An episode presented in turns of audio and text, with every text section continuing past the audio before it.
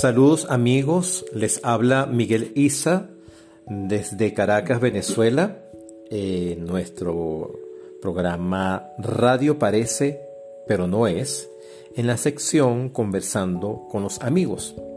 En esta oportunidad eh, vamos a conversar con un gran amigo, artista plástico, bailarín, creador, performista, cultor de manifestaciones tradicionales venezolanas, bueno, eh, con un gran abanico de expresiones artísticas muy hermoso, llamado Rafael Betancourt. Digo Betancourt porque ese apellido me ha traído problemas, incluso para escribirlo. Este, y bueno, en esta oportunidad vamos a conversar un poco, Rafael, de tu recorrido como artista plástico. Y me gustaría que nos comentaras cómo es ese acercamiento a la plástica, dónde tú te descubres atraído, en qué momento sientes que, te detona la creatividad a partir de la plástica, cómo era eso, en qué momento crees tú que fue eso, de qué nos puedes contar. Eh, hola, mi nombre es Rafael Betancourt. Este, Nada, esta pregunta es un poco complicada y, hay que como ir, revisar, ir hacia atrás eh, con toda esta historia. Eh, yo pienso que, bueno, desde que estaba en el liceo un poco más o menos, eh, el dibujo desde pequeño, realmente en mi casa todo el mundo ha dibujado y el dibujo siempre fue como algo muy, muy, como muy común en mi casa, el dibujar. Mm, no sé si éramos buen dibujante o no, pero la gente en mi casa todo el mundo dibujaba, tenía como ese don, todo el mundo tenía buen, buena mano para el dibujo. Este, y yo aprendí, crecí de esa manera, pero realmente sin ninguna conciencia de, como, de que era algo artístico, sino que era eh, como un don más, algo más como escribir o como leer o como caminar o como correr o como un deporte se te hacía fácil dibujar y ya. Nunca lo tomé como que era un artista o que podía hacer una, eh, podía hacer algo, podía algo ir, ir, más allá.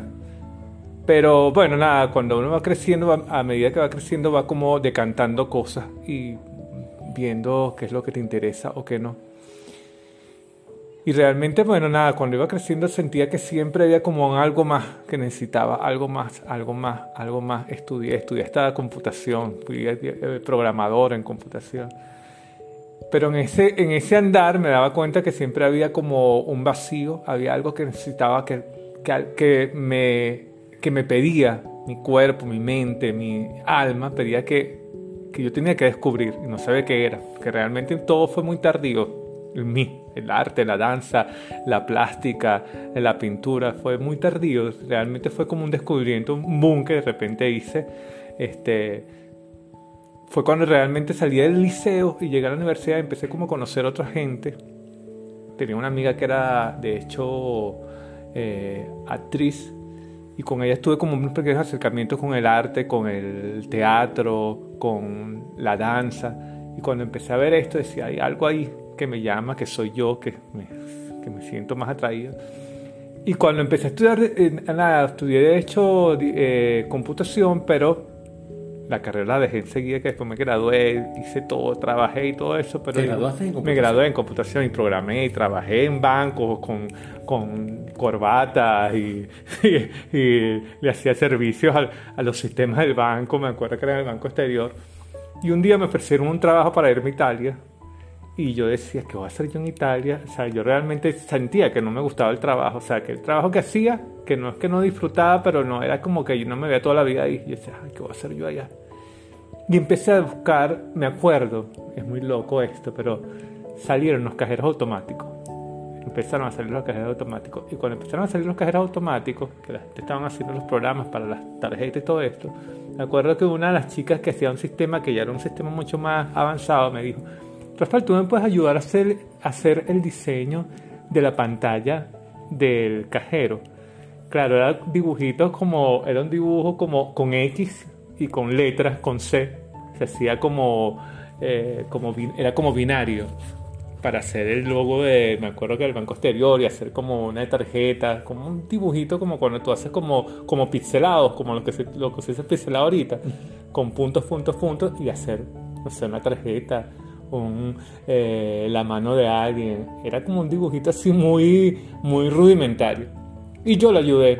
Y dije, ya va, que tiene que haber algo más. Y yo empecé a buscar. Me acuerdo cuando me invitaron a, a trabajar a Italia, no quería ir, pero digo, pero haces otra cosa ya. Y empecé a, investigar y me di cuenta que con mi trabajo de computación yo podía trabajar, eh, eh, conseguí la carrera, que ni se ve que ni siquiera que existía, de diseño gráfico. dije, esto es lo que yo quiero estudiar. Y empecé a buscar, de hecho busqué institutos afuera en Italia. El, el, viaje finalmente no se dio, a punto casi de montarme en el avión y no se dio. Cuando yo no se dio, me dije, ya va, yo no voy a seguir trabajando esto, yo tengo que seguir y empecé a buscar trabajos de diseño, eh, institutos de diseño gráfico. Lo busqué y en menos de dos meses dejé trabajo, de todo y empecé a estudiar otra vez de cero diseño gráfico. Y en menos de como, no sé, ni terminar el primer semestre, conseguí mi, mi primer trabajo como diseñador gráfico porque además con el primer semestre trabajé y me di cuenta, bueno, cuando empecé a dibujar otra vez, a retomar el dibujo que siempre dibujaba, pero no sabía para qué dibujaba tanto, cuando empecé a trabajar y a estudiar, en la carrera te exigían mucho, porque cada materia te exige de trabajo y trabajo. Eh, en, este momento estudié en el Instituto de Diseño Pereira. Y tenía trabajo, no sé, tenía una, eh, me acuerdo, las materias eran color, diseño gráfico, tipografía, fotografía, eran como siete eh, materias. Y en estas materias habían entregas. Y las entregas eran, en ese momento, como no existía la computación como estaba ahorita, que todo el diseño gráfico es digital, era muy manual, todo se hacía, las maquetas, los domis, todo se hacía, era muy trabajo muy plástico. Se tenía que hacer todo, recortar todo con el cúter, con el exacto, con eh, pegar todo y te exigían las entregas súper limpias entonces era un trabajo como casi que de arquitectura, con diseño gráfico, con arquitectura, con diseño industrial, con plástica, con arte.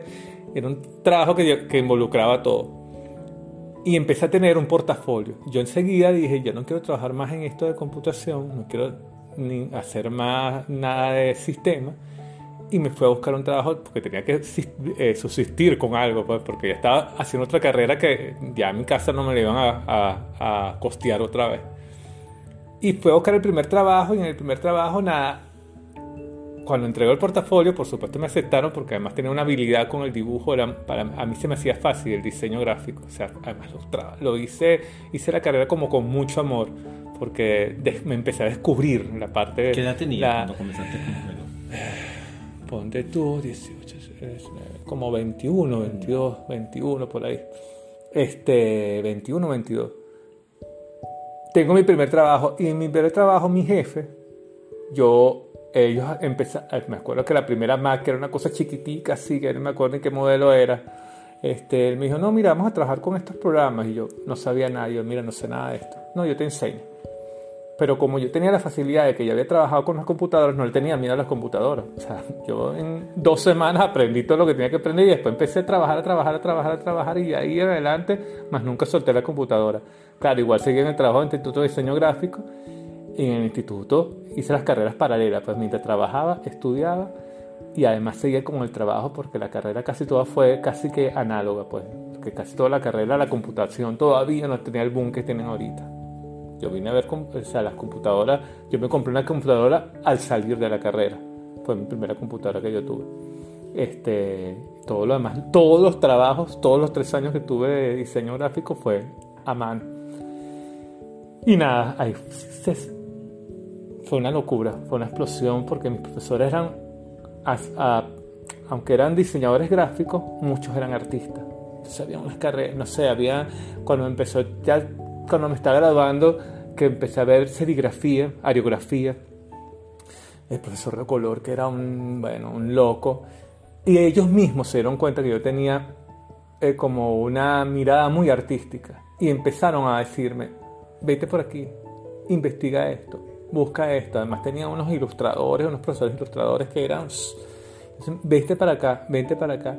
Terminé yo mi último semestre, mi último semestre, empezaron, yo empecé a hacer un taller en Fundarte, que es una institución aquí del Estado, este, de dibujo, de dibujo eh, artístico. De hecho, yo veía dibujo, vi dibujo todos los tres, los tres años, que era dibujo además con modelos. Además, en mi vida yo voy a tener una moneda, una, modelo, una mujer desnuda, un hombre desnudo frente a mí, yo dibujar todo.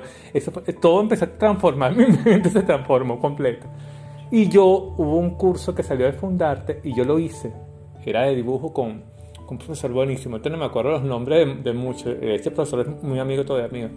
Y ese curso terminó, que era un curso de tres meses, terminó más de un año, terminó en una peña donde todos éramos artistas, amigos, donde terminamos alquilando una casa entre todos este, donde todos los fines de semana se iba a poesía, a cantar, a pintar todo el día, donde habían amigos que eran artistas, eran poetas, donde habían artistas ya consagrados, donde habían modelos que iban. Entonces era así todo un año, terminó ese, curso en otra cosa.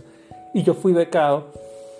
Eh, dos o tres personas fuimos becados en una institución que estaba en ese momento como en boga en el país, que era eh, la Escuela Federico Brand de arte Federico Brown, que quedaba en San Bernardino. Y nada, me becaron para estudiar arte. ¿En Fundarte? en Fundarte me becó. Después de ese curso, nos becaron a mí, a dos personas, tres personas más. Y me fui a hacer mi, mi, clase, mi escuela de arte. Pero era muy loco porque yo estudiaba, todavía estaba estudiando diseño, trabajaba, entonces estaba con un trabajo completo y dejé el trabajo para estudiar arte.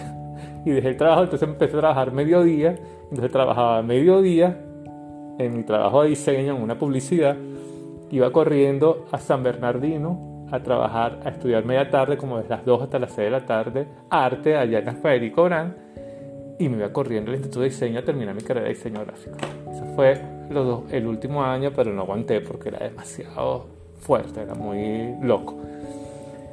Y bueno, total que la, la escuela de arte no la terminé porque dije, no, tengo que decidir, tengo que tener dinero, además y no podía seguir inventando, porque ahora, pues ahora quería ser artista, no, no quería ser diseñador, y decía, coño, ya va, o sea, ya tengo dos carreras, ya estoy a punto de terminar esta carrera, no, yo no puedo inventar.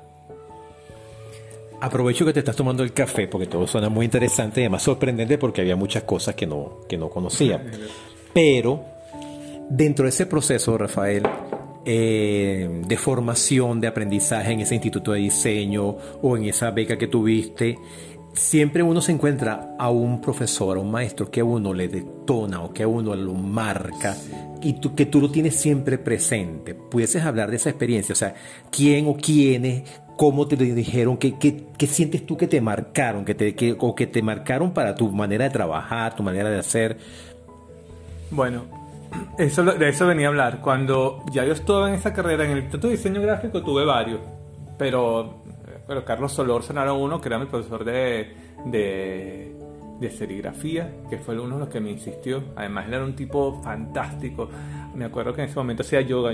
Yo no sabía, de nada, ni siquiera sabía que era yoga. Y él en clase nos ponía de cabeza, nos ponía hasta de practicar eh, yoga antes de tener la clase de serigrafía. Era un, tipo, eran unos tipos de avanzada en ese momento Acuérdate que el diseño gráfico aquí, las, las, instituciones donde venían casi todos ellos era la Norma, y la Norma era una carrera, una institución casi que era de arte, como decir, no sé, la escuela Cristóbal Rojas. Todos eran demasiados artistas, los, los diseñadores gráficos.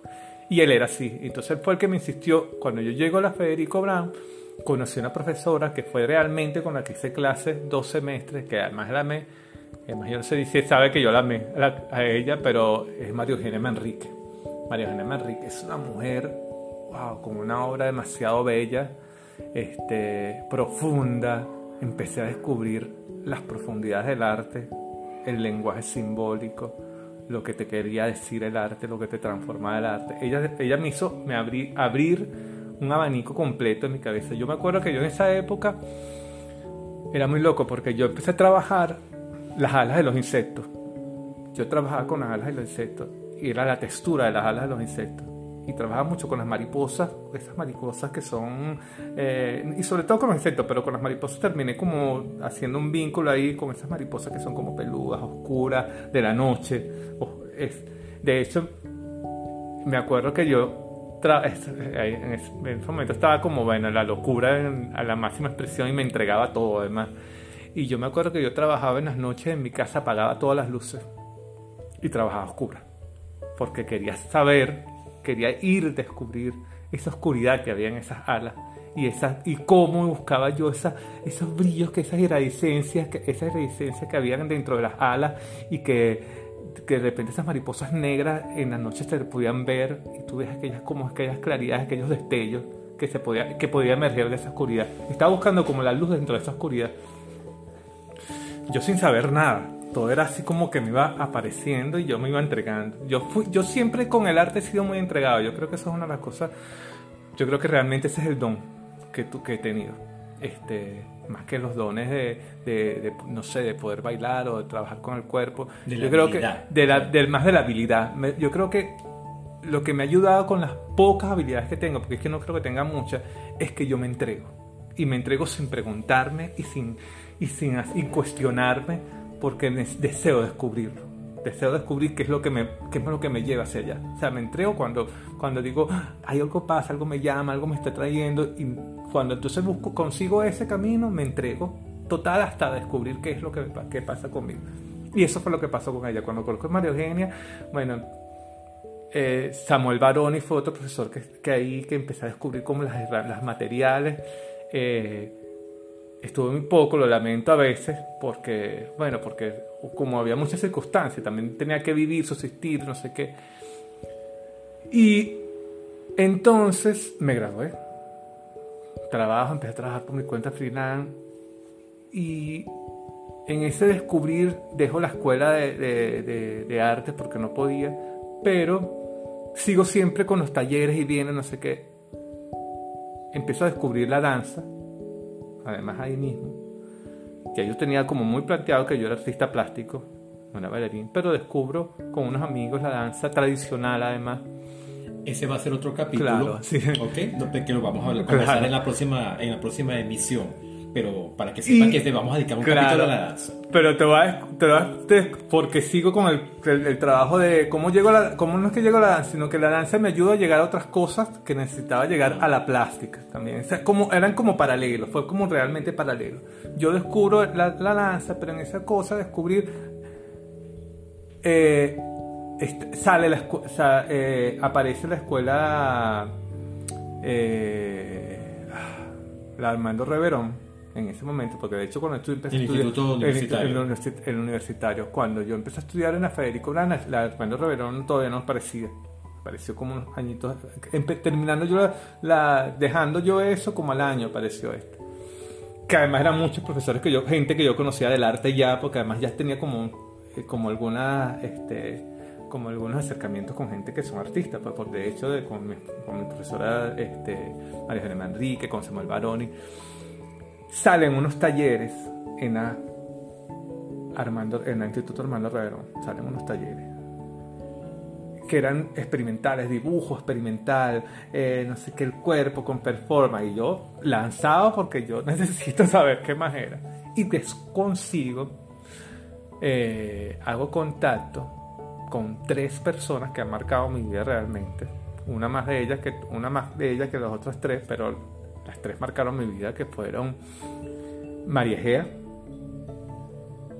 eh, Consuelo Méndez y. Ay, ahorita no me acuerdo. Y. Ahorita no me acuerdo el nombre. pero todas las profesoras. Pero ¿Mujer o realmente.